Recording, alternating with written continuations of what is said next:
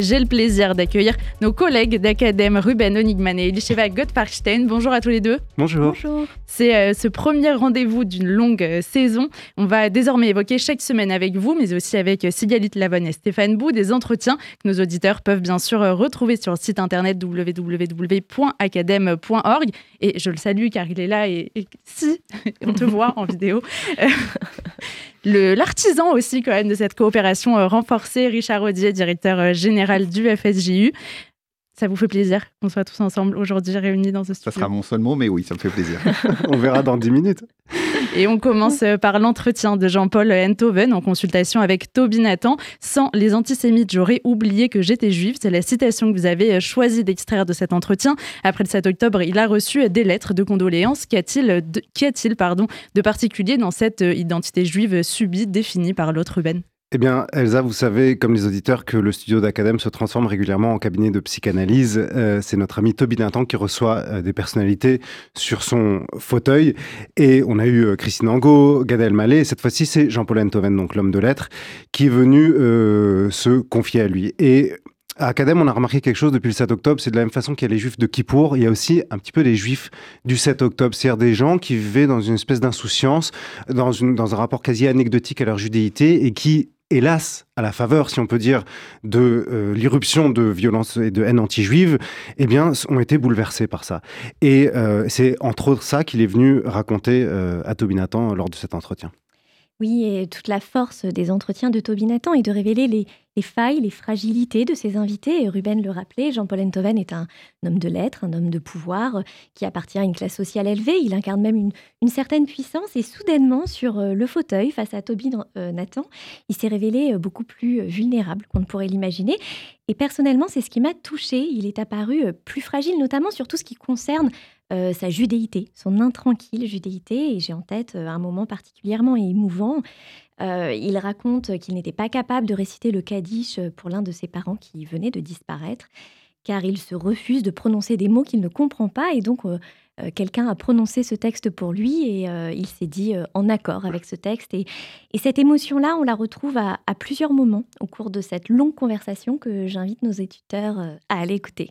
Merci beaucoup Elisheva. Autre euh, entretien sur les États-Unis cette fois, l'historien Mitch Abidor en conversation avec Youssef Murciano. Quel est le rapport euh, de la gauche américaine au 7 octobre? C'est une des questions euh, posées dans cet entretien, Ruben. Alors il y a quelque chose qui nous trouble tous, je crois, depuis le 7 octobre, c'est l'apparition de plus en plus bruyante de collectifs juifs radicalement antisioniste. Elisheva avait il y a quelques semaines déjà consacré une très instructive chronique au collectif Tzedek, euh, en les mettant en comparaison avec les Nettore Carta, en montrant que ce sont les deux faces euh, d'une même pièce. Et on s'est dit à Academ qu'en fait, pour comprendre ce genre de phénomène au niveau de la France et au niveau de l'Europe, il faut aller à la source, il faut aller aux États-Unis. Et donc, euh, notre collègue Youssef Murciano a fait un entretien par Zoom avec un historien américain parfaitement francophone, revendiqué comme juif de gauche, qui, depuis 50 ans, et dans cette mouvance-là, il n'est pas du tout antisioniste, mais il, il, a, il, est, il a été, euh, il est toujours de gauche et qui nous a fait l'archéologie en fait des, des, mutations qui ont abouti à ces choses qui se produisent euh, sous nos yeux. Euh, cet entretien avec euh, Michel Abidor apporte euh, une profondeur de champ intéressante parce que on pourrait croire que cet antisionisme juif de gauche est apparu depuis le 7 octobre, ou tout du moins est, beaucoup plus vivace. Et ce qu'on apprend en l'écoutant, c'est qu'il n'en est rien. Il existe une longue histoire de cet antisionisme juif au sein des mouvements de gauche qui trouve sa source dans le combat pour les droits civiques des Noirs américains. Et c'est intéressant parce que Mitch Abidor évoque tout cela avec euh, une double casquette, c'est-à-dire qu'il apporte un éclairage scientifique, il est historien, mais il raconte aussi son expérience personnelle parce qu'il était lui-même militant au sein de ces organisations. Pour terminer, à voir également la fabrication du concept de génocide avec le juriste international Philippe Sands d'une archive de 2017, un entretien avec vous, Ruben Onigman, bien sûr d'actualité après le procès mené par l'Afrique du Sud contre Israël, l'accusant de génocide. Et vous le rappelez, ce sont deux juifs qui sont à l'origine de la notion de génocide. Oui, alors Elsa, vous avez prononcé un mot qui nous tient particulièrement à cœur à Academ, c'est le mot d'archive, parce que bien sûr, on suit l'actualité euh, au quotidien, mais avec toujours un recul et avec aussi un patrimoine. Euh, on a une sorte d'ambition d'être un peu l'INA de, de, la pensée du, patrimoine immatériel juif en France. Et donc régulièrement, on ressort des archives qui nous permettent d'éclairer avec une certaine profondeur l'actualité la plus brûlante. Et en l'occurrence, donc c'est un entretien qu'on avait réalisé en 2017 avec Philippe Sands, qui est un éminent juriste international et qui revient au sens des mots, en fait. Voilà, c'est important, sinon on ne peut pas réfléchir. Et qui nous a rappelé lors de cet entretien comment le terme même de génocide a fait son apparition sur la scène internationale du droit international. Oui, euh, Philippe Sands avait effectivement euh, publié en 2017 euh, un livre qui avait fait grand bruit, Retour à Lemberg.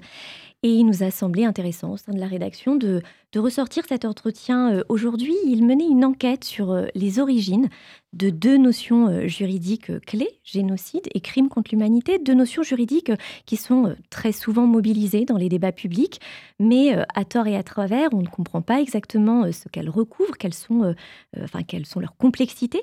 Et puis, cette enquête a montré justement que ce sont deux petits juifs polonais, Raphaël Lemkin et Hersch Lothar Lotherpart, euh, qui avait terrorisé ces deux notions qui se trouvent aujourd'hui au fondement euh, du droit international. Et euh, Philippe Sand nous explique très pédagogiquement comment ces notions sont nées et comment elles ont été pensées par leurs auteurs respectifs, alors même qu'elles sont utilisées aujourd'hui contre Israël. Si je peux juste ajouter un petit mot, un peu subjectif, euh, c'est que vous le savez comme moi, Elsa, quand on interviewe quelqu'un, il y a le contenu, il y a le thème, il y a le sujet qui est intéressant, mais parfois il y a aussi la personne en fait qui, vous marque beaucoup. Et Richard le sait, Philippe Sands, c'est quelqu'un qui laisse pas indifférent. Il a cette classe britannique, il est parfaitement francophone, c'est un très très grand juriste et il est en même temps d'une c'est un mélange d'excellence et de grande humilité. Et euh, c'est un souvenir qui m'accompagne comme ça euh, au quotidien de mon travail. Et, donc j'invite aussi les, auditeurs à regarder cet entretien pour euh, rencontrer l'homme Philippe Sands. Un grand merci. Vous souhaitiez aussi ajouter un mot sur l'édito Oui, alors ça c'est juste un petit mot de, coulisses sur euh, notre travail à, à Academ. Toute la semaine, on, fois, on réfléchit sur la façon dont on va agencer euh, euh, ce magazine.